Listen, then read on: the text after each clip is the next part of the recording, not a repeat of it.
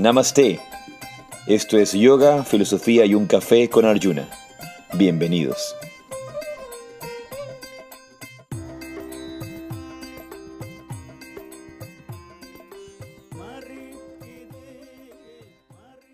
Jai Sri Radhe Radhe. Yo soy Arjuna Das y esto es Yoga, Filosofía y un Café. Y yo soy Chintamani. Bienvenidos. Y una vez más nos reunimos los martes, como todos los martes. Hay que recordar que la reunión en vivo de Yoga, Filosofía y un Café es todos los martes. Nieve, llueva, truene, pase, lo que suceda, hayan terremotos, incluso teacher trainings por el momento. Entonces, todos los martes. Lo cambiamos cuando eh, Ramiro Calle nos pidió para esta reunión que íbamos a hacer, que sea el viernes. Entonces hemos cambiado, ustedes saben, para la semana del 29 de abril, que cae justamente viernes, donde nos acompañará Ramiro Calle. Pero la reunión es siempre el día martes. Martes 8 y media de Ecuador. Ya cada uno tiene que sacar sus cálculos para el país. Ahora es la hora en, en Europa eh, si no me equivoco, son tres y media de, de la tarde en, en, Europa en general. Yo creo que ese es el mismo cambio. Eh, se sientan con la cabeza y me dice, Lola dice que sí, Ana también la veo desde Europa, decir que sí, tres y media de la tarde. Entonces, las personas que nos, que nos escuchan allá y también bienvenidos a todos los que nos escuchan por Spotify. Y como cada día martes y cada sesión de Yoga, Filosofía en Café vamos a empezar con ese espacio de breve meditación que hacemos. Entonces los invito a sentarse con la espalda recta. Y si puedes, cierra tus ojos. Cierra tus ojos. Y regresa toda tu atención al espacio que ocupa tu cuerpo.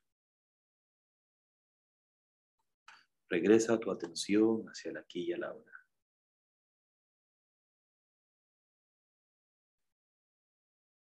Regresa tu mente del pasado y la memoria y regresa tu mente del futuro y la anticipación.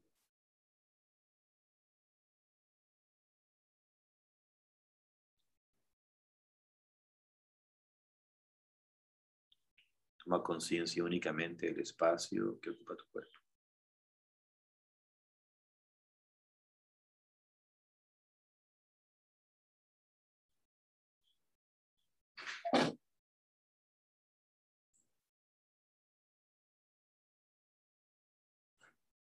Relaja tu frente.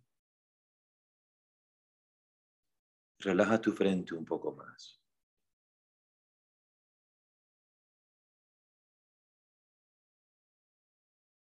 Y por un momento toma plena conciencia de tu respiración.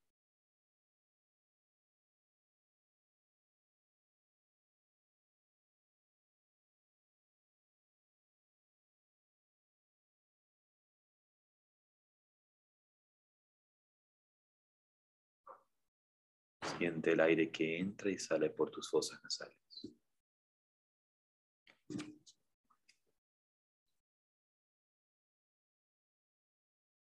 Siente el aire que entra y sale por tus fosas nasales.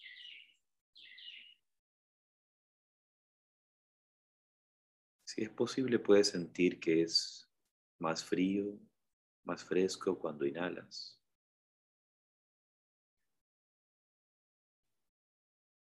Luego más cálido cuando exhalas.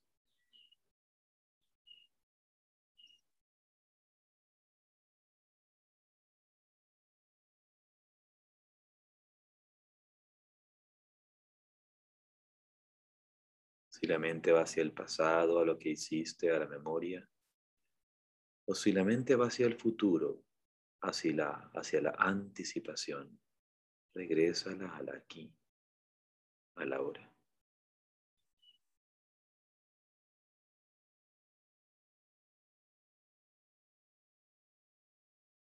a cada respiración.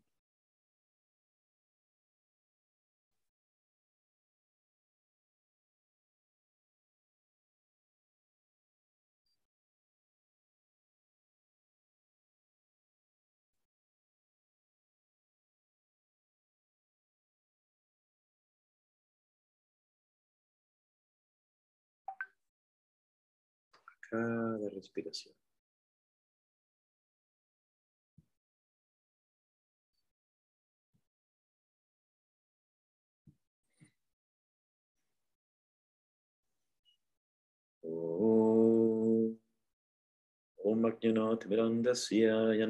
Salakaya Chaksurumiritam Jana Tasmai Shri Gurave Namo. Yo ofrezco mis más humildes reverencias a mi maestro espiritual, a mis guías, por abrir mis ojos con antorcha del conocimiento cuando me encontraba en la oscuridad más profunda. Y consciente de tu respiración, reverenciando tu propio corazón, lentamente abre tus ojos, muy despacio, abre tus ojos. y siempre abrimos de la mejor manera. Cada reunión que teníamos con mi maestro espiritual, con el padre Dávila, todas las reuniones, por, por cortas que sean, siempre empezaban con un breve momento de meditación. Y por supuesto, con Swami Vedabharati era exactamente lo mismo. Cada reunión con un pequeño momento de meditación. Creo que nos, nos prepara para cada actividad, como lo decíamos. Es parte del, además creo yo que es parte del sello de Yoga Rajasya. Todas nuestras clases en el, en el programa de profesores de transformación también comienzan así. Siempre lo hacemos así, ya sea una práctica física o sea una clase de filosofía o de anatomía, siempre comenzamos con, con silencio, sentados, enfocándonos en la respiración y, de hecho se nota como una clase comienza distinto cuando tú haces este, este momento de silencio, de interiorización. En, ha habido estudios, dicen que en los colegios, en las clases, los niños deberían de comenzar así, pero como con otro enfoque, que estén más concentrados y atentos a las clases, o sea, que seamos más productivos. pero creo que el, objetivo no debería ser solamente que seamos más productivos o prestemos más atención a una clase, ¿no? Sí, creo que de hecho, una de, de las cosas importantes, hay esta frase bíblica, estas palabras de sabiduría entregadas por Jesús que dice, buscad primero el reino de Dios y su justicia y todo lo demás vendrá por añadidura.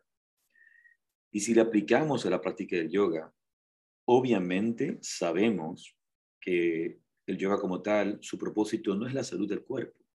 Ese no es el propósito del yoga. Su propósito no es el bienestar, su propósito no es, su propósito no es el desarrollo de poderes. Su propósito no es la búsqueda del equilibrio en la vida, y en ese sentido, eh, me refiero al equilibrio en la vida en relación a todas las áreas de la vida. Muchas veces estamos en búsqueda de eso de allí, como que eso fuera lo central y lo importante. E incluso puedo confundir mi desarrollo espiritual con esas eh, experiencias exteriores de una aparente eh, de, una, aparente estabilidad exterior que viene del mundo exterior.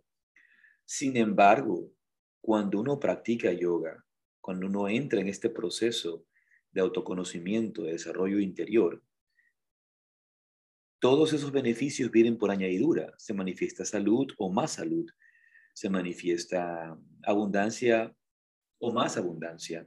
No al revés, no, no que obtenemos esta estabilidad afuera y por eso estamos bien o tenemos, estamos desarrollados. Sí, sí, muchas veces queremos que las cosas afuera estén bien y no, y no depende. Nuestra estabilidad y nuestra paz no, puede no pueden depender de situaciones externas. Hay un video en el que hablo de eso y, recuerdo cuando hablo de esas cosas. Muchas veces nosotros eh, buscamos que esa armonía venga de afuera. En ese video, por ejemplo, recuerdo, digo, la paz no va a venir cuando me haya graduado del colegio, me haya graduado del instituto, siempre pienso voy a tener paz después. Cuando ya mis hijos hayan graduado y se, y se, vayan a sus trabajos, entonces tendré paz. Cuando me haya casado y tenga hijos, entonces tendré paz. Y, en ese video digo también, cuando tienes hijos tienes menos paz, porque estás preocupado por los hijos y por el negocio y por el trabajo. Pero la paz y ese equilibrio no vienen por manifestadas por cosas externas es una experiencia interior. es una experiencia interior, cuando yo encuentro mi equilibrio interior.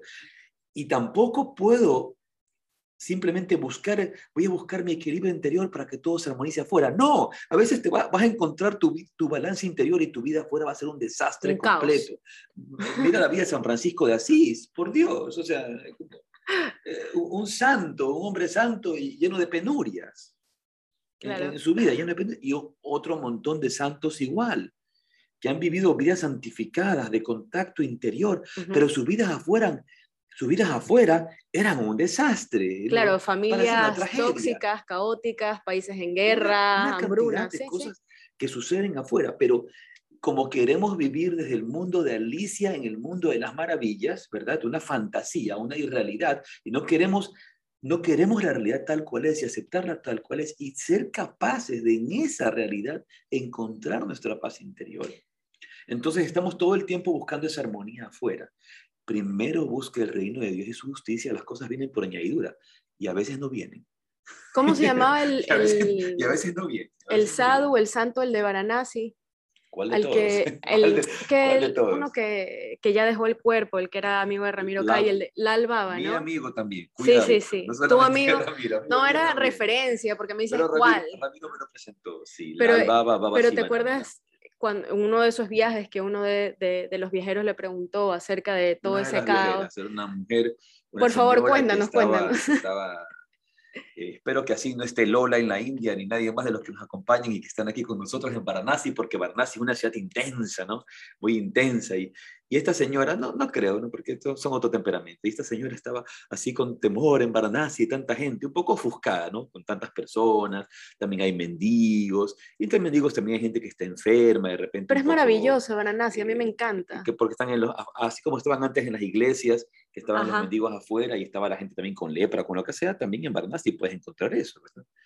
Y esta señora estaba overwhelmed. Abrumada, abrumada. abrumada y la albaba, estábamos sentados con este gran santo, Sadhu, pero todos hacemos preguntas profundas espiritualmente y a esta señora no, le, no se le ocurre nada más de preguntar, pero maestro, ¿cómo se puede encontrar paz en medio, en medio de, este caos? En medio de este caos, y, obviamente las vacas, los carros, la gente, entonces en medio de este caos, y la albaba se, se vira para la izquierda, se vira para la derecha, y así como eh, dubitativo pregunta, ¿qué caos? ¿Cuál caos? ¿De qué estás hablando? ¿Cuál? Él mira para allá y para acá. Y, ¿Cuál caos? El caos está en tu mente. Ese caos está en tu mente. No está afuera. Entonces, si bien el propósito del yoga no es crear ese equilibrio exterior, es cierto que cuando practicamos yoga hay mayor salud, hay mayor bienestar, o mayor claridad para enfrentar los desafíos de la vida cotidiana y aceptar las cosas que en la vida a veces no puedes cambiar y hacer los esfuerzos para mejorar en, tu camino. Y una, una de esos ejemplos, una de las cosas que queríamos mencionar esta mañana y conversar es acerca de la vida de Thich Nhat Hanh. Ayer tuvimos la oportunidad de ver su documental, de ver el documental de la vida de Thich Nhat Hanh. Espero que, que, muchos de ustedes lo hayan visto y si no lo han visto, si no han tenido la oportunidad todavía de ver el documental de Thich Nhat Hanh, véanlo. Es un documental maravilloso. Es corto, o sea, no necesitan dos horas. 25 minutos. Dos horas de su tiempo, sí. Media hora, Luego podríamos hacer un cineforo. A mí me encantan los foros y los análisis de, literarios de, cine, de películas, de filmes, videos, de obras de arte. Me encantó. Este es un documental que se llama Una nube nunca muere, A Cloud Never Dies. Y es un documental biográfico de la vida de este maestro, maravilloso maestro de Zen, Thich Nhat Hanh, que está narrado por Peter Coyote. Peter Coyote, me imagino que así se pronunciará. Peter Coyote. Peter Coyote una, nube nunca muere. Y me recuerdo un poco lo que hablábamos la semana pasada, semana pasada cuando hablábamos acerca de una mente poderosa y una mente débil. Una mente débil es como una roca. Y solemos pensar lo contrario, una mente débil es como una roca. Una roca se rompe. Una roca la empujas desde, una, desde un abismo y se rompe. Pero una nube nunca muere. ¿Por qué? Porque el agua nunca muere. Claro, viven, viven en un ciclo, en un ciclo largo. Y sí, a mí me, me gustó esto de A Cloud Never Dies, una nube nunca muere, solamente se transforma en diferentes estados del agua dependiendo de la temperatura, de factores externos, pero siempre está allí. Y de hecho comienza este documental, como muchos de, los libros de, de Thich Nhat Hanh, porque era también autor, escritor, comienza con, un círculo, pero es un círculo que no, no se cierra, no se, no se completa. Y comienza él, se lo ve como estas escenas eh, de él pintando este círculo que se llama el Enzo. Claro, este, este círculo que muchas veces vemos, y que es un círculo, ojo, es un círculo no completo, que vemos en las tradiciones del Zen, que vemos en muchos monasterios Zen, es un... Eh, no es un sinograma, eh, es un símbolo, no es un sinograma, es un símbolo zen que representa la totalidad, que representa, no, no voy a decir un ciclo, porque si te das cuenta, ese, ese círculo nunca está, nunca está cerrado, ¿no? Y tiene una trascendencia, el, el, símbolo zen, tiene una trascendencia simbólica y espiritual muy, muy profunda en, en él, ¿verdad? El, símbolo Zen, el Enso, simboliza la plenitud de lo simple, la, plenitud de lo sencillo. Para muchos maestros, el Enso significa la iluminación o representa la iluminación. Eh, otras personas pueden, por ejemplo, traducir y decir que representa lo infinito contenido en la perfección de la armonía. Lo infinito contenido en la perfección de la armonía. Y como tal, puedes ver que el círculo nunca se cierra. Siempre hay un espacio donde hay una apertura, ¿verdad? Tú decías que hay Yo pensaba, eso te iba a decir, que yo mientras, mientras conversábamos de, de, esto del círculo antes, pensaba en las personas que tienen trastorno obsesivo compulsivo o que pues queremos, dije queremos, me acabo de incluir sin querer. Tú solita lo has dicho, yo siempre lo he pensado, pero no te lo quería decir. Queremos. Es, leve, es leve. El mío de obsesivo compulsivo es leve. te lo voy a permitir. Porque me gusta ver las cosas rectas dentro. Te voy a dar el beneficio de la duda. Cuando pongo el mat de yoga me gusta que vaya con las líneas del, del suelo, si hay baldosas, ya, bueno, ciertas cosas. No todo, los cuadros que tienen que estar bien, no todo como enmarcado. Pensaba en la gente que sufre de este trastorno más grave, ya un, poco más fuerte. Yo creo que el mío es ligero y un poco arreglable, em, pero estas personas que sufren de, de, este trastorno obsesivo compulsivo deben de volverse locas con un enso. El círculo nunca se cierra, deben de querer rellenarlo, no como ah, ya tenemos que completar el círculo, tenemos que completarlo, si no, no es perfecto. ¿Qué dices tú? Claro, y justamente e, e, esa es una de las, de las, de las partes importantes del entendimiento de la filosofía zen que constantemente nos lleva al vacío, a la ausencia, a la totalidad y la presencia aquí y ahora, no después, no más allá.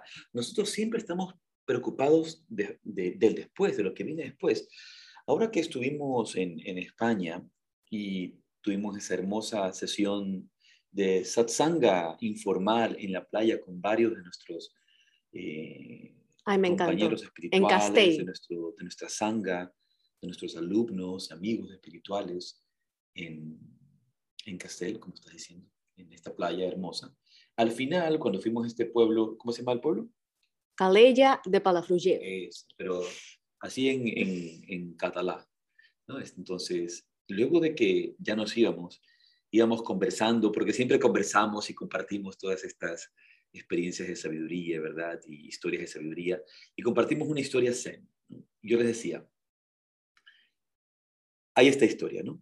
Y dice, de repente un monje salió del monasterio, iba caminando por, por el bosque en las montañas, y en el camino se le apareció un tigre.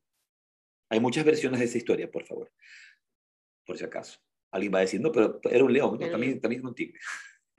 es una historia de un tigre. Entonces aparece un tigre y lo empieza a seguir, el tigre se lo quiere comer. Entonces el monje corre, corre, corre, corre, corre, y llega hasta un abismo y se cae, se cae en el abismo, pero cae sobre un árbol, un árbol que estaba estos como duraznos, ¿verdad? Que están agarrados y tienen estas formas maravillosas en ese estilo bonsai, pero grande, ¿verdad? Que salen de la tierra y se forma tan precioso y hermoso. y cae sobre este árbol, él se sostiene y se agarra. Entonces aquí habían dos opciones. El tigre lo va a comer y, se, y él no se puede subir hacia allá. Se sube hacia allá, se lo come el tigre. Se suelta, se va a morir, va a caer y va a morir al abismo. Entonces, la historia se enfoca en esto. Él cae sobre el árbol y cuando está en el árbol ve que hay un durazno. Un durazno que está a maduro, maduro perfecto, listo para comer, listo para comer. El tigre está allí, que viene. Entonces el monje ve el durazno, lo toma y se lo come. Fin. Ya está. Ya está, esa es la historia. Pero, pero todos, absolutamente todos, se quedan justamente frente, frente a estos koan, porque estas historias son estos, estos grandes koan, estos acertijos. Pero ¿qué pasó? Se lo comió el tigre. Se, cayó. se, cayó. y vino un platillo volador y se lo llevó. De repente Dios se rompió la, rama. ¿Qué pasó? Todo el mundo quiere saber qué pasó después pero nadie está presente. Entonces, ¿qué hizo, ¿qué hizo el monje? Vivió la presencia y la gloria del momento y se comió el durazno más maravilloso del mundo en ese momento y en ese momento de iluminación saboreó la vida. Se me acaba de hacer agua a la boca. saboreó la vida en ese instante. Y, y, que, y, y, con lo que digo, ¿no? Saboreó la vida en ese instante. Podemos saborear la vida en el instante, aquí y ahora, disfrutarla y gozarla, y no estarme quejando, preocupado por lo que viene después, o apegado hacia lo que sucedió en el pasado, tanto porque no soy feliz porque no lo tengo, o estoy triste por lo que pasó. Claro. Simplemente regresar al momento, pero al momento que es instante, lugar, y por eso decimos siempre, aquí y ahora. Aquí y ahora. Hay un solo lugar en el mundo damas y caballeros, señoras y señores, todos los que nos escuchan, hay un solo lugar en el mundo. Ese lugar es aquí. Ese lugar es aquí. No hay otro sitio, aquí. Y hay un solo momento en el mundo, hay un solo momento, no hay otro. Ahora. Si estás presente en otro instante, en otro lugar, en, concentrado en otra cosa, no estás disfrutando de la plenitud del momento, no estás disfrutando del durazno. Ese Koan me acaba de... es una historia Koan. Esa, esa, esa historia Koan me acaba de recordar a Kung Fu Panda por, por varias cosas, ¿no? Por el monje, por el durazno y por lo que el significado. Y si no se han visto Kung Fu Panda, creo que lo hemos dicho en algún otro, otro episodio, si no se lo han visto, véanselo.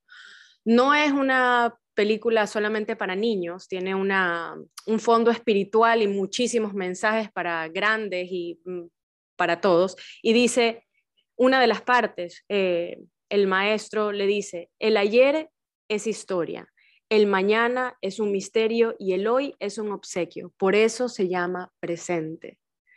Un regalo. Un, regalo. El ayer es historia, el mañana es un misterio y el hoy es un obsequio. Y justo lo dice parado al lado de un árbol de, durazno.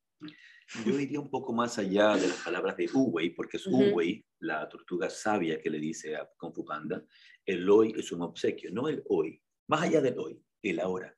Porque si dices hoy, claro, tengo 24 horas, todo el día. todo el día es hoy. No, ahora, el ahora, e, este momento. Este momento es un regalo. Este momento de compartir yoga, filosofía y un café es un regalo. Entonces, comentando un poco acerca de este documental hermoso, acerca de este líder espiritual global, un líder espiritual universal, académico, activista por la paz, escritor, poeta, maestro de meditación, reverenciado como uno de los mejores maestros de mindfulness en, el mundo, pero, que él, pero el cual se consideraba simplemente un humilde monje. Un humilde monje que amaba la paz y la naturaleza. Estar rodeado de la naturaleza y poder compartir también rodeado de su comunidad.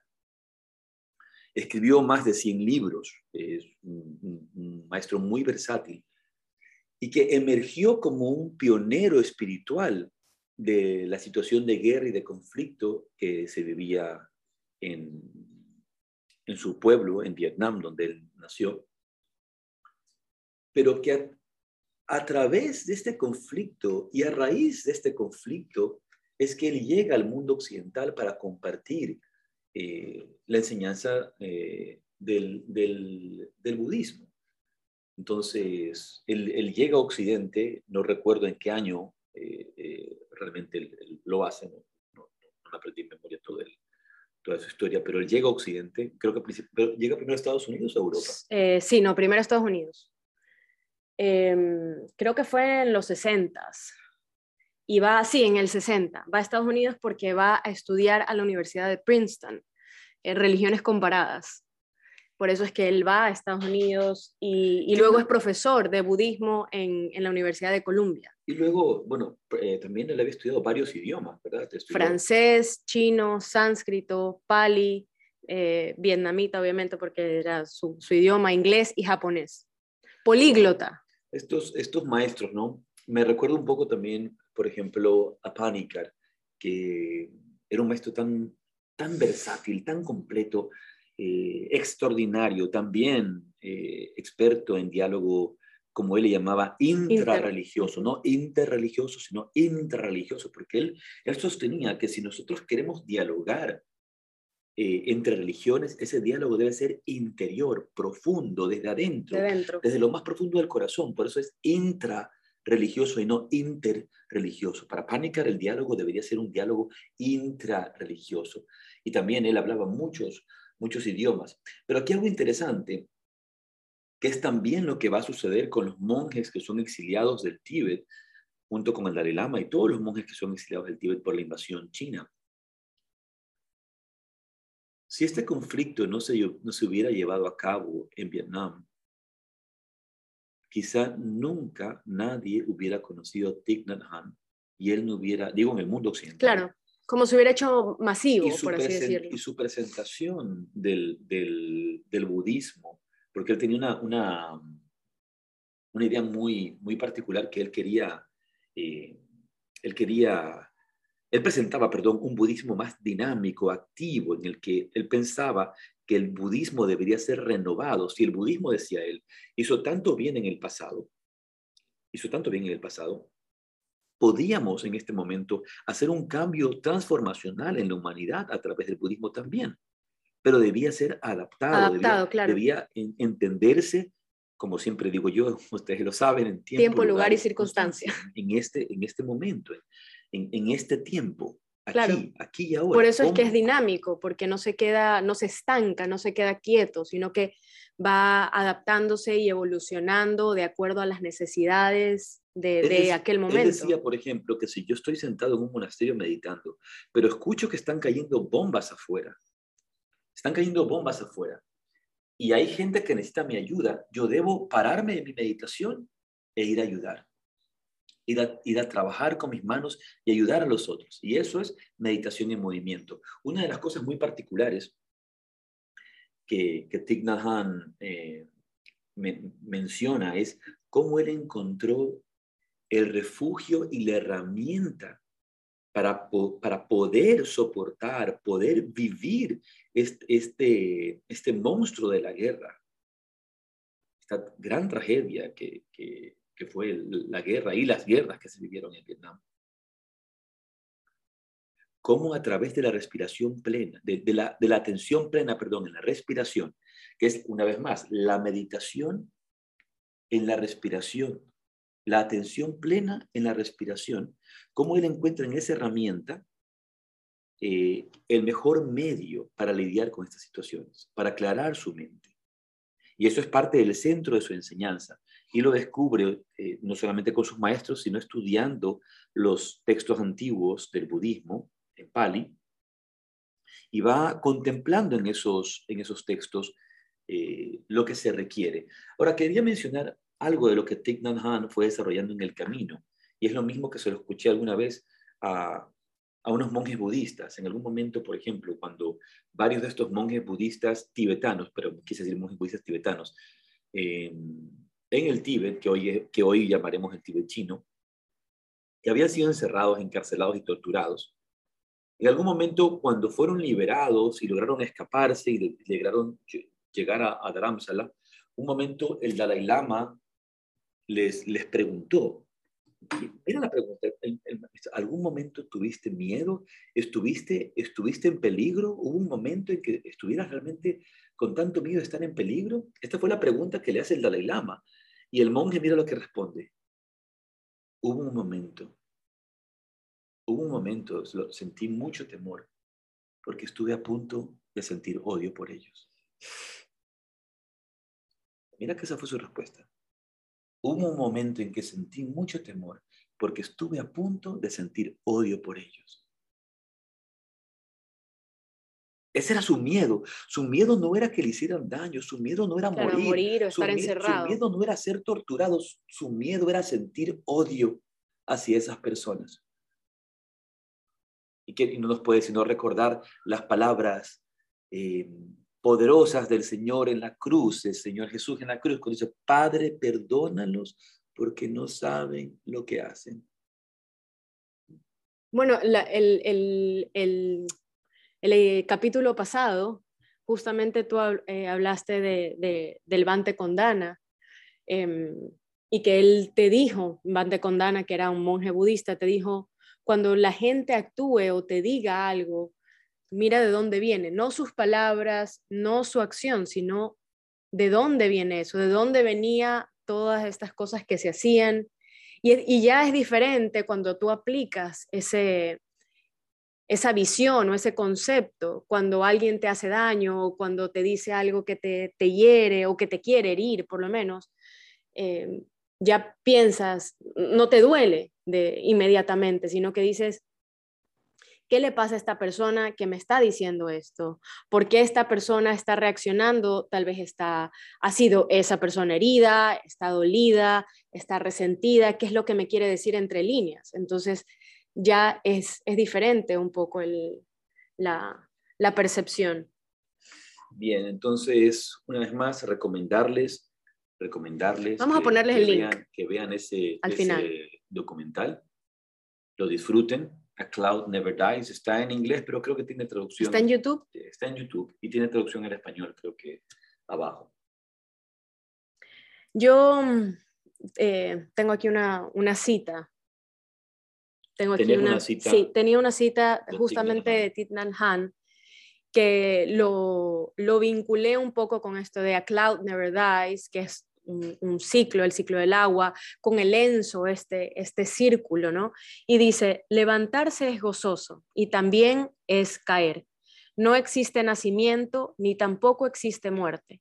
Esta es la más elevada de todas las enseñanzas. Vamos a repetirlo hacia atrás, vamos a explorar este, este, esta sabiduría de Thich La más elevada de todas las enseñanzas. No existe nacimiento ni tampoco existe muerte.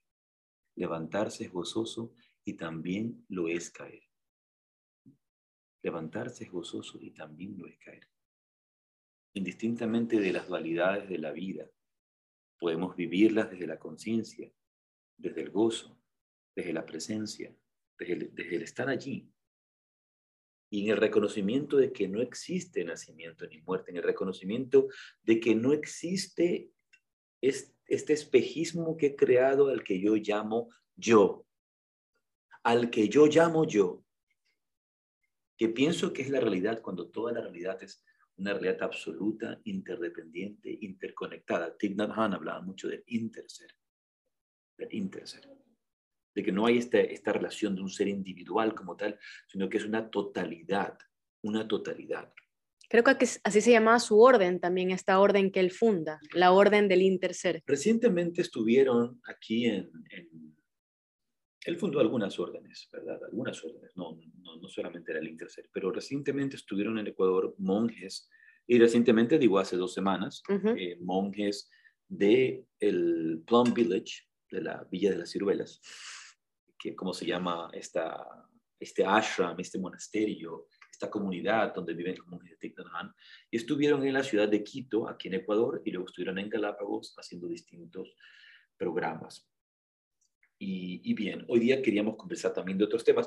Algo antes de continuar, cuando desarrollé en la India la idea de, de yoga, filosofía y un café, justamente nace, nace de esa visión. Cuando tú le dices a alguien, vamos a tomarnos un café. Cuando tú le dices, yo, yo le digo, por ejemplo, a cualquiera de los que nos están escuchando, a Ana, por ejemplo, en Rumanía, vamos a Rumanía, digo, Ana, vamos a tomarnos un café.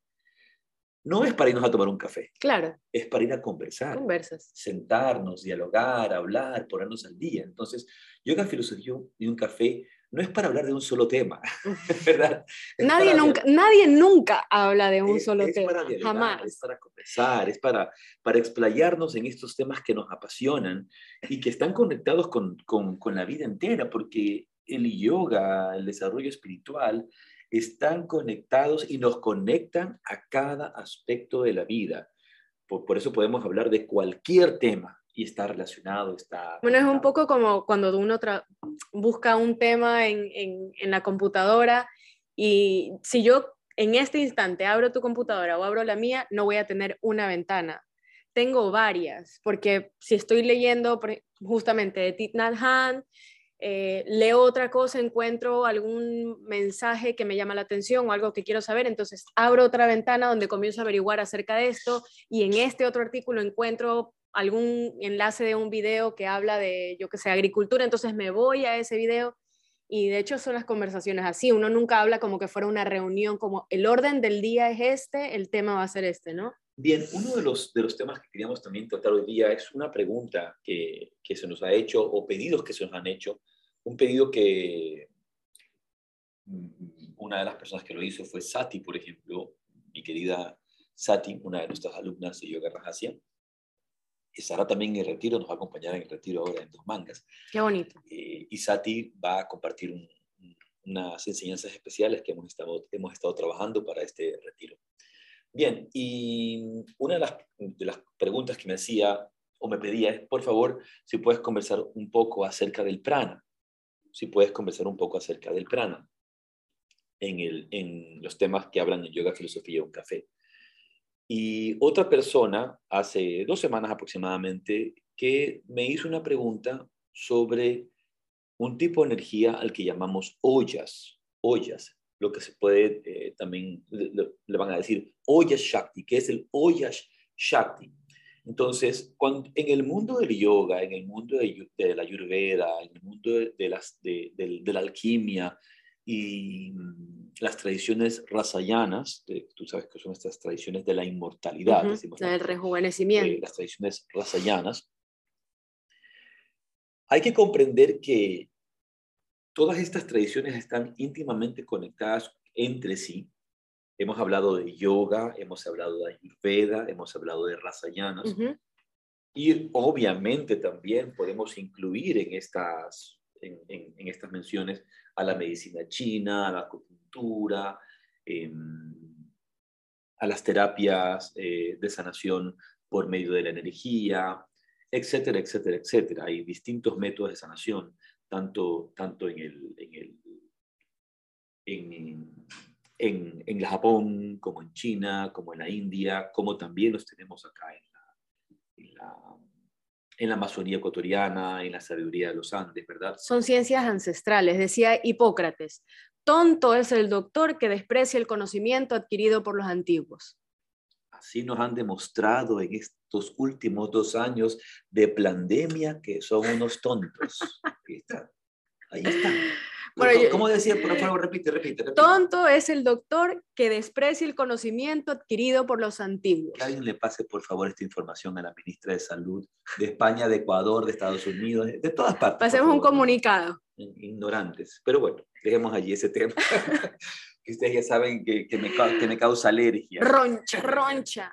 Te hierve la sangre. Entonces, todas estas eh, tradiciones están interconectadas y tienen obviamente una, una, conexión, porque estamos hablando de salud, de salud corporal y, de una experiencia en, y de experiencias energéticas. Entonces, ya me habían preguntado y nos preguntaron para hablar sobre esto en Yoga, Filosofía Café de Prana, y también nos preguntaron sobre ollas. Así que vamos a conversar un poquito acerca de estos temas eh, sumamente interesantes. Y tú creo que tenías una cita también. Sí, Em, David Frawley? David Frawley es, eh, si ustedes están interesados en, en Ayurveda, David Frawley es uno de los mejores autores de libros Em, es escritor, es médico ayurvédico, es acharya, es profesor, es astrólogo védico.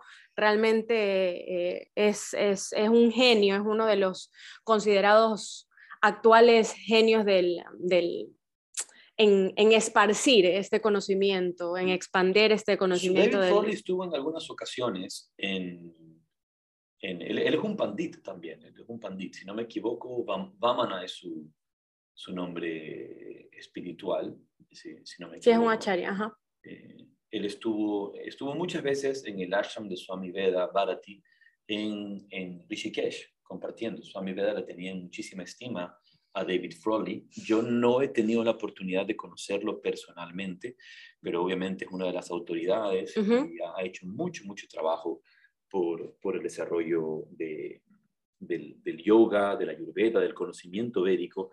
En algún momento, conversando con un buen amigo mío que es también un, un gran académico del yoga, pero a veces cuando somos académicos del yoga y somos reconocidos como tales y tenemos también nuestras propias visiones, a veces eh, desechamos el trabajo de otras personas. Entonces yo recuerdo que, que esta persona fue un, fue un poco, porque David Frawley como, como académico, como yogi, como practicante, tiene también sus, sus propias ideas, sus propias teorías y, y, sus conceptos muy claros. Entonces, eh, él como que despreció un poquito en, en, cierto aspecto a David Frawley y eso no me gustó. Yo creo que uno puede eh, hablar de esa manera o expresarse de esa manera ante personas que han hecho tanto, tanto trabajo por el yoga, por el camino del yoga, ya sea porque yo esté en desacuerdo o porque esa persona no esté de acuerdo conmigo. ¿Por qué no puedo respetar simplemente otro punto de vista? ¿Por qué no puedo respetar? Porque tengo que ceñirme. Pero sobre este amigo que les digo, y no quisiera decir el nombre, pero un gran, gran, un gran, gran académico a nivel mundial, de renombre mundial, con otro académico mundial, con, con otro pandita amigo mío que conversábamos, eh, decía, el problema con él, y dije, decía su nombre, fulano, es que is either his, porque esta conversación en inglés, is either his way or his way. There's no other way. Claro, no hay otra, no hay otra vía, claro, no hay otro este, camino. Para este amigo querido, eh, es, es, su, es lo que él piensa o lo que él piensa, punto. Y eso, eso es una limitante. Bueno, una la, la, mente, la mente de roca, ¿no? Mente de roca. Entonces, que no se ahí, mueve. hay trabajo que, ahí hay trabajo que hacer. Pero te, yo decía, respeto, entonces. decía David Frawley, mientras no vivamos en armonía con la naturaleza y con nuestra constitución, no podemos esperar estar completamente sanados. El ayurveda nos da los medios. ¿Mm? Así es. Yo completaría el ayurveda y el yoga. Sí, bueno, el él estaba hablando de ayurveda. Sistemas de salud. Una cosa importante, entonces, cuando hablamos de ayurveda, digamos, el, es un, el, el, ayurveda es un mundo, es, es, todo un mundo, como el yoga es un mundo. Es como muy vasto, es, es, muy un, grande, sí. Estamos hablando de algo que no se puede comprender en, en, en, pocos minutos, ni explicar en pocos minutos. Yo creo que ni en toda una vida. Los rishis que, que observaron todas, todas estas cosas de la ayurveda, digo yo, se lo descargaron de la nube, porque esto fue dado, ¿no? que lo pudieron describir, no fue un solo rishi que en su vida vino y descubrió, describió todo esto, sino que fueron generaciones de rishis. Entonces, yo creo que nosotros ni en una sola vida podríamos comprender ni profundizar tanto. Podemos tanto. intentarlo, uh -huh. podemos intentarlo, pero entre los distintos conceptos, entre las distintas eh, menciones que hay en el Ayurveda, tenemos los doshas, tenemos los gunas, uh -huh. tenemos los elementos, tenemos una cantidad de, de, de cosas. Tenemos el campo de las energías, y en este campo de las energías, hablamos de tres energías principales que son, escuchen bien, prana, prana, tellas y ollas. Ojo, recordemos que la ayurveda no es yoga y el yoga no es ayurveda. Podemos decir que la ayurveda está casado, está, perdón, es prima, que la ayurveda es prima del yoga. ¿no? Todo va a indicar a que nace a través de, del yoga, va a nacer luego la ayurveda, uh -huh. especializándose en todo lo que es salud, salud, sí. salud y bienestar. ¿no? Entonces, si el yoga está para la iluminación, y, y esto, es un, esto, es una frase incluso eh, tradicional, clásica, si el yoga está para la iluminación, el ayurveda está para el bienestar, para la salud, pero estos ambos están íntimamente conectados. Entonces, en el ayurveda como tal, hablamos de tres energías principales que son prana, entre otras, porque hay otras energías, por favor, hay otras energías, prana, tellas y ollas. Son esencias vitales. Son, son, esencias sutiles que también pueden, pueden llamarse como humores mentales y son energías sutiles que, que guían y regulan nuestra psiquis. No, no son eminentemente físicas. Entonces, en el Ayurveda nosotros sabemos estos componentes que, que, existen, mejor dicho, estos componentes fundamentales que van a formar nuestros cuerpos, nuestros cuerpos sutiles. Ahora, aquí una cosa importante. Aunque vamos a subdividir este prana, tellas y ollas, hay que recordar que nosotros hablamos de dos tipos de pranas. Una cosa es el prana con P mayúscula. Por favor, que esto tiene que quedar muy claro. Una cosa es el prana con P mayúscula, que es, el, que es la energía cósmica, universal, que es la base de todas las energías. Y otra cosa es el prana, con P minúscula, al que podríamos llamar energía vital, que es el prana que está dentro de mí. Entonces, quizá para entenderlo mejor, podemos decir que está esta suprema energía, prana, ¿verdad? Esa suprema energía, el prana, el prana cósmico, ¿verdad? como dirían los Jedi, la fuerza, esta fuerza cósmica, el prana. Fuerza vital. No, no es fuerza vital, no nos equivoquemos, una vez más, no es fuerza vital, es la fuerza cósmica, la energía cósmica, está, eh, eh, eh, es suprema. Y luego, integrado en mi cuerpo, tengo tres niveles de energía, tres niveles de energía, que son prana, tellas y ollas, con, con otras que van a venir después, más etéreas, más astrales y luego más densas, más físicas, ¿verdad? Pero tratemos de verlo de esta manera, como el desarrollo de tres niveles de energía, prana, tellas y ollas, que son energías, energías sutiles. Eso es importante comprenderlo, es importante saberlo. Prana, tellas y ollas también se lo llama, es como la, la semilla de los doshas, es, son las fuerzas equilibradas del aire, prana, del fuego, tellas, y el agua, ollas. Entonces serían como las de donde nacen los doshas, pero de forma equilibrada. Yo voy a leerles, em, yo tengo aquí un libro de, Jorge Berra, del doctor Jorge Berra. Él es, él es, fue y sigue siendo mi profesor de, uno de mis profesores de, de Ayurveda. Y en uno de sus libros dice, según los Vedas, existen tres esencias vitales que controlan las funciones mente-cuerpo, prana, tellas y ollas. Su incremento potencia la salud, promoviendo la vitalidad, la claridad y la resistencia. Cuando en nuestra vida realizamos acciones que equilibran nuestro ser, estamos generando prana, tellas u ollas. Mientras que si predominan las conductas y los factores desequilibrantes, se producirán los doshas bata, pita y o kafa respectivamente. Es decir, este prana, tellas y ollas son todas cosas buenas. es como la parte sutil y positiva de estas constituciones. Es la parte equilibrada. Son las, las energías equilibradas del, de, como lo dije antes, del aire, del fuego y del agua. Em, ¿Quieres que siga leyendo o te ibas a decir algo de esto de aquí? No, puedes, leer lo que dice. Eh, Muy bien.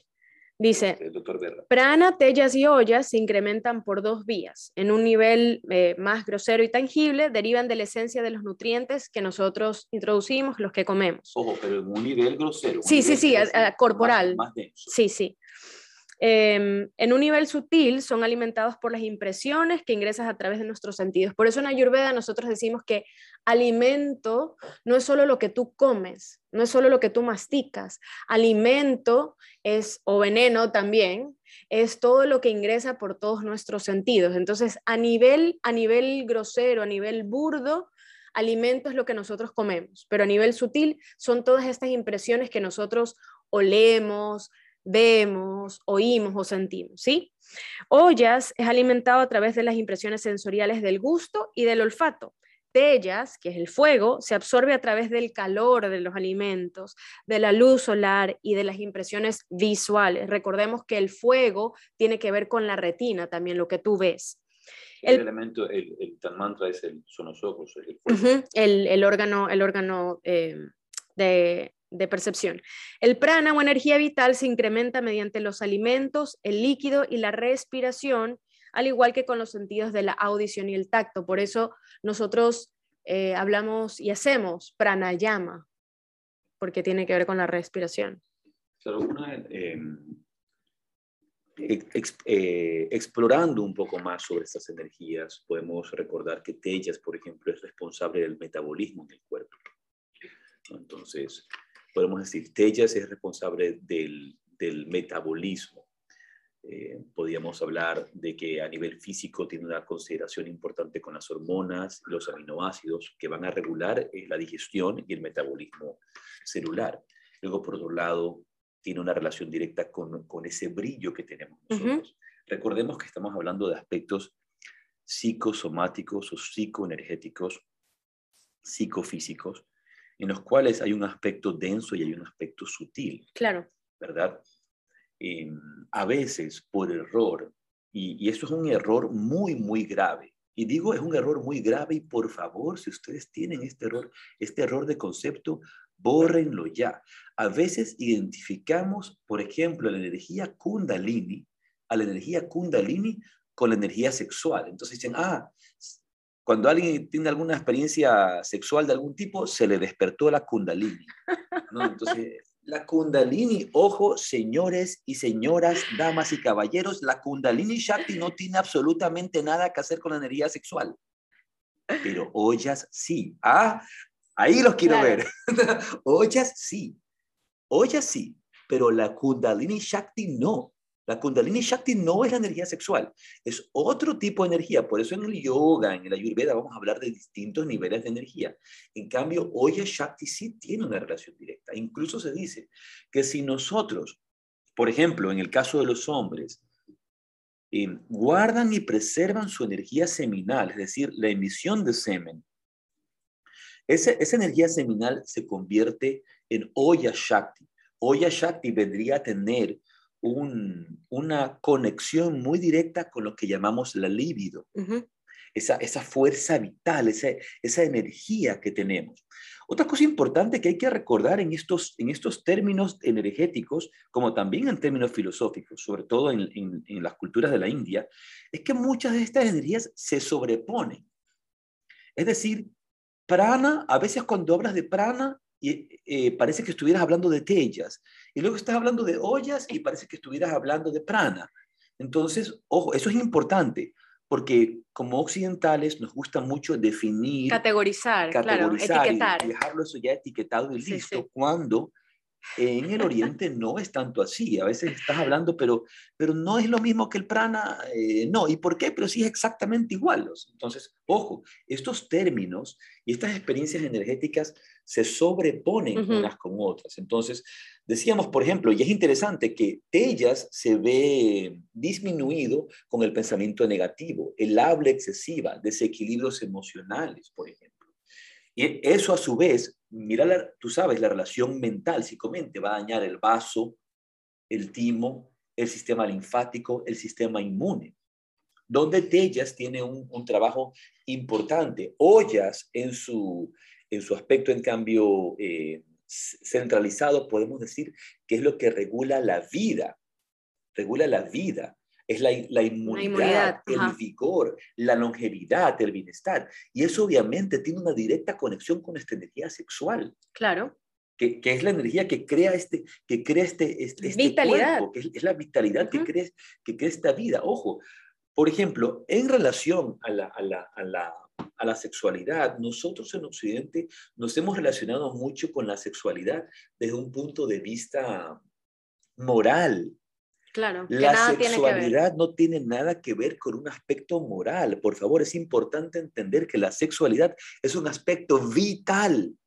Entonces, cuando los antiguos sabios de la India, como también en, la selva, en, el Amazonas, en, estas culturas ancestrales, se relacionan con la sexualidad, nos relacionamos, nos relacionamos con la sexualidad desde la vitalidad, es un aspecto vital. De hecho, Ollas es esta, esta reserva de la energía vital. Por eso tú antes decías eh, que tiene que ver con, por ejemplo, hablaste del, semen y por eso existe el celibato. O cuando nosotros queremos bueno, nosotros, más que nada los hombres, porque es diferente en los, hombres y las mujeres. Los hombres y las mujeres, sus sistemas sexuales no funcionan igual. Exacto, sí, o sea, de hecho el hombre lo saca y la mujer es como eso absorbe su, su energía, esta, estos, estos líquidos que tienen que ver con, con la sexualidad y con, con el sexo.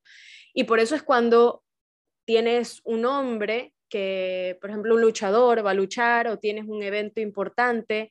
Por eso, por lo general, no hay relaciones sexuales, porque tú lo que quieres es, es, es preservar ese, ese, esa energía vital. Entonces, no estás como desperdiciándola. De hecho, ollas te dicen para tú mantenerlo, no puedes, si existe eh, masturbación en exceso o, o, sexo en exceso, entonces eso se va a ir, o sea, lo estás como desperdiciando, hay que usarlo sabiamente.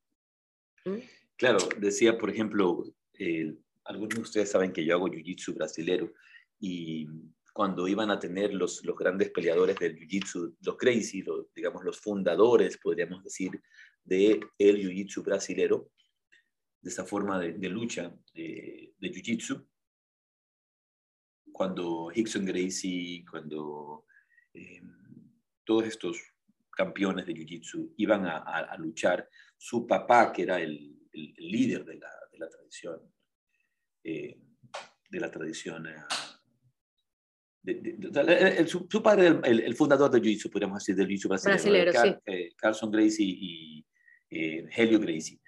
Y, y, él decía, ellos no podían tener relaciones sexuales, tenían prohibido poder tener encuentros sexuales. Entonces, los atletas. disminuye ollas, disminuye ese vigor, esa fuerza. Va a ser disminuido. Porque, y en un momento como eso, quieres preservarlo todo. Ahora, en el campo, por ejemplo, ya de, de las tradiciones eh, de las tradiciones de Maituna dentro de algunas escuelas de Tantra, donde, y también dentro de la, de la sexualidad taoísta, al hombre, por ejemplo, se le sugiere retener su semen y llevarlo hacia adentro a través de ciertas prácticas. Una vez más, no tiene nada que hacer con la Kundalini Shakti una vez más. Es energía vital, energía seminal que yo preservo y la transformo en ollas, en vitalidad. Bueno, si te das cuenta... Eh, pero antes de terminar, déjame terminar porque luego se me, se me, va, La, idea. Em, otra de las cosas que, que, que, que también sugieren tanto los maestros tántricos de las escuelas, ojo, de las escuelas que, trabajan con estos rituales de, de, maituna, de sexualidad, como en, como en la sexualidad taoísta, ¿verdad? Es la, la, tampoco la represión, es decir, puedo sublimar, pero, pero también, por ejemplo, esa persona debe eyacular. No, no, no quiere decir que no va a eyacular nunca, preserva cierta cantidad, pero también un exceso en, esa, en esa retención de esa energía tampoco es bueno y crea un desbalance. Claro, es que estas tres energías, estas tres fuerzas vitales son como las patas de una mesa. Ya son las que van a creer, si tenemos una mesita de estas de esquina, una mesita esquinera donde pones una plantita, como la que tenemos aquí atrás, y tiene tres patas, tú necesitas que esas tres patas estén en equilibrio. Si tú tienes una pata más grande que la otra, pues se va a caer la mesa. Por ejemplo, tú, ahora que dices esto, tú sabes, Tejas viene, eh, es fuego, Tejas es fuego, Tejas eh, eh, sería la contraparte de Pita, ¿verdad? Uh Tejas es fuego. Por eso ese calor. Cuando hablamos, como cuando, la semilla. Cuando hablamos de tapas, por ejemplo, cuando hablamos de tapas, la palabra tapas viene de la palabra tejas, que es el fuego de la voluntad, cuando hablamos en el concepto, con el concepto del Yoga Sutra. Y este tapas, este, este fuego, este tejas, ¿verdad?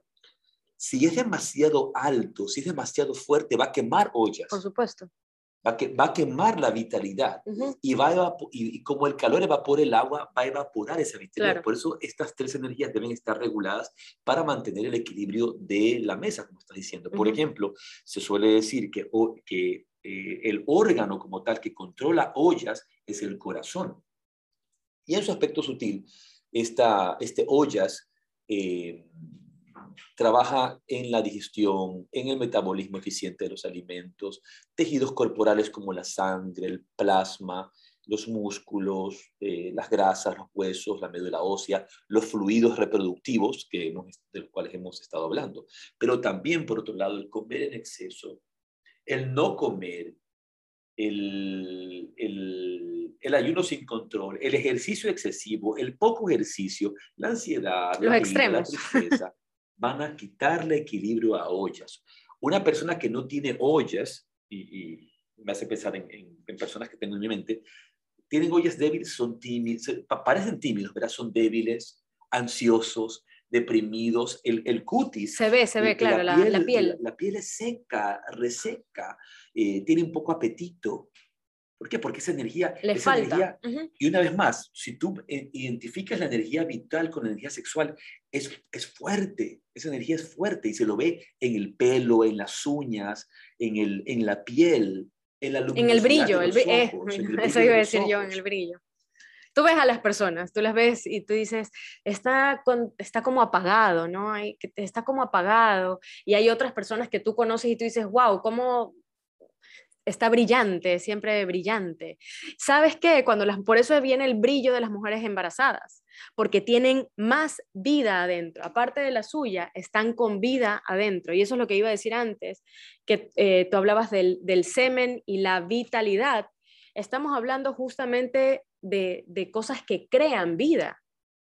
Tiene que ver también con la creatividad. Tú estás creando vida, entonces es, es fuente de vida esa, esa, es, ese, ese semen momento, y ese... ¿En qué momento se traspasa a, al, al, niño, por ejemplo, ollas? Porque el ollas es traspasado por la madre. De hecho, ah, sí, mira, cuando la, la mujer está embarazada, al octavo mes es que la mamá traspasa esta vitalidad al, al, al, feto, porque sigue siendo feto, a este bebé que todavía no nace.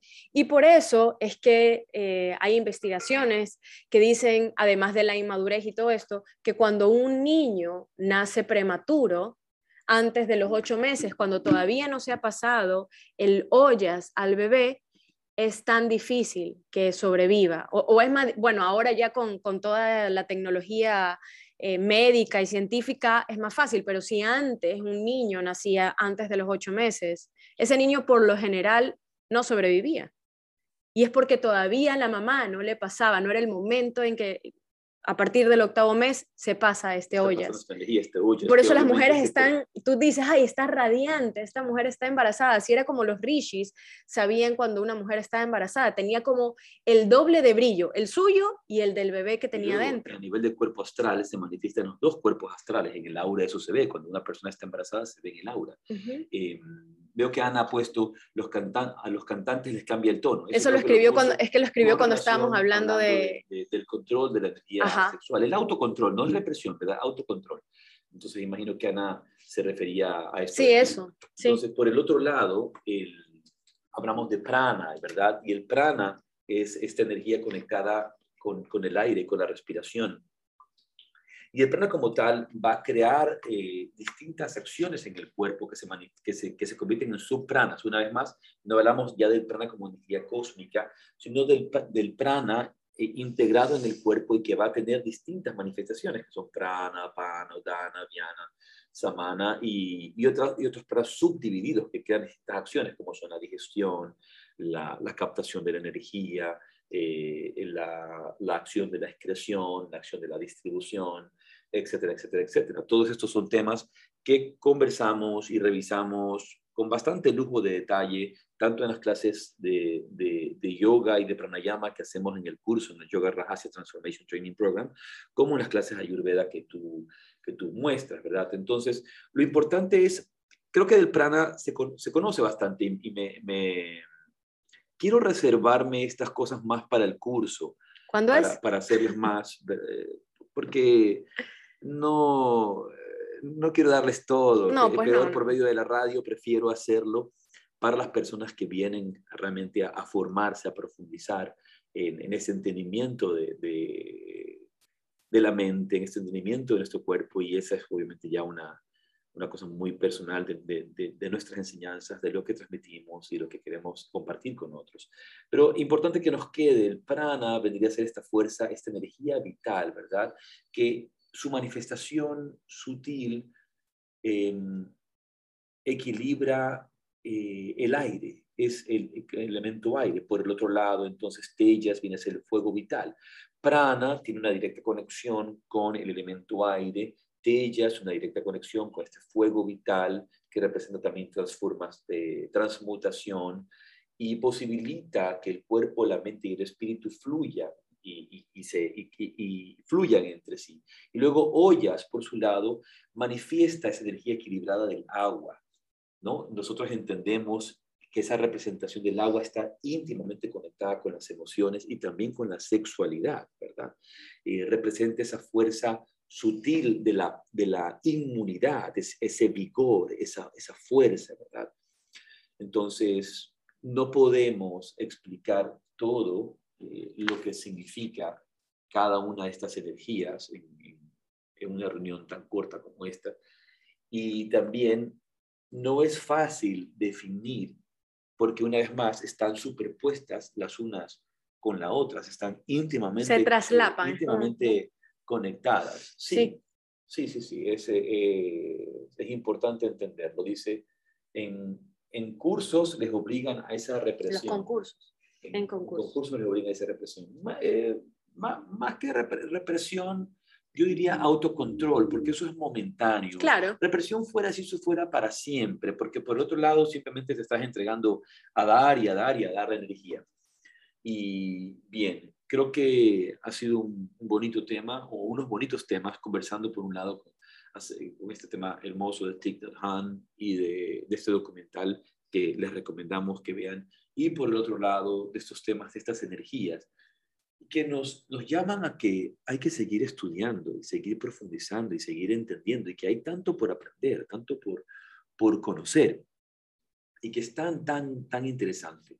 Pero una vez más, creo que ya a nivel práctico, ¿qué nos van a alegar? Por ejemplo, tanto en el prana como en el teyas, en el ollas, se nos habla de la necesidad del equilibrio emocional, de cuidar nuestra alimentación, de, nuestras actividades, de, no comer en exceso, ni comer muy poco, ni dormir en exceso, ni dormir muy poco. del ejercicio también. Del ejercicio. ejercicio en exceso. Al, final del día es como eso, justamente, un balance en el medio, ¿no? Por el, siempre por el camino en medio, porque si te vas para un lado, te vas para el otro, te caes. Hay, bien, hay personas que, por ejemplo, que practican hatha yoga o que hacen deportes y, están haciendo mucho, mucho, ya, ya, es demasiado, estás, estás yendo más allá de lo que va a crear armonía y va a crear... Así es. estás, consumiendo, estás consumiendo todas estas, estas reservas. tu vitalidad. todo, esto, todo esto se traduce también, a veces nosotros pensamos, ay, voy a hacer mucho ejercicio y, y voy a estar muy bien y en forma, voy a, voy a vivir más. De hecho, no porque el ollas es como esta, justamente como lo decíamos, esta reserva vital si tú estás eh, consumiéndola constantemente y en, exceso, tienes menos vida, o sea, se va a traducir a menos tiempo de vida, aunque tú crees que, ay, voy a salir a correr todo el día, todos los días, o voy a ir al gimnasio todo el día, todos los días, muchas horas, eso va a consumirte las reservas. Por ejemplo, tú ves muchas de esas personas que pasan en el gimnasio todo el día, tú ves su piel. Su piel no es radiante. Sus ojos no son radiantes. Entonces, em, en cambio, las personas que mantienen ese equilibrio muestran su vitalidad. Y sea a la, edad que sea, ¿verdad? No confundamos que no es que no van a envejecer, vas a envejecer, pero envejeces con gracia. Em, alguien decía, me decía ayer, eh, sí, envejecer sí, pero sin arrugas. No, las arrugas son, van, a ser parte, van a ser parte natural también de tu piel pero vas a estar mucho mejor si mantienes ese equilibrio energético con ejercicio adecuado, con dieta adecuada, con, con alimentos que, que, realmente te llenen de nutrientes, que, que, que sean nutritivos, que te aporten nutrientes, con relajación, con shavasana, con asana y con mucho más.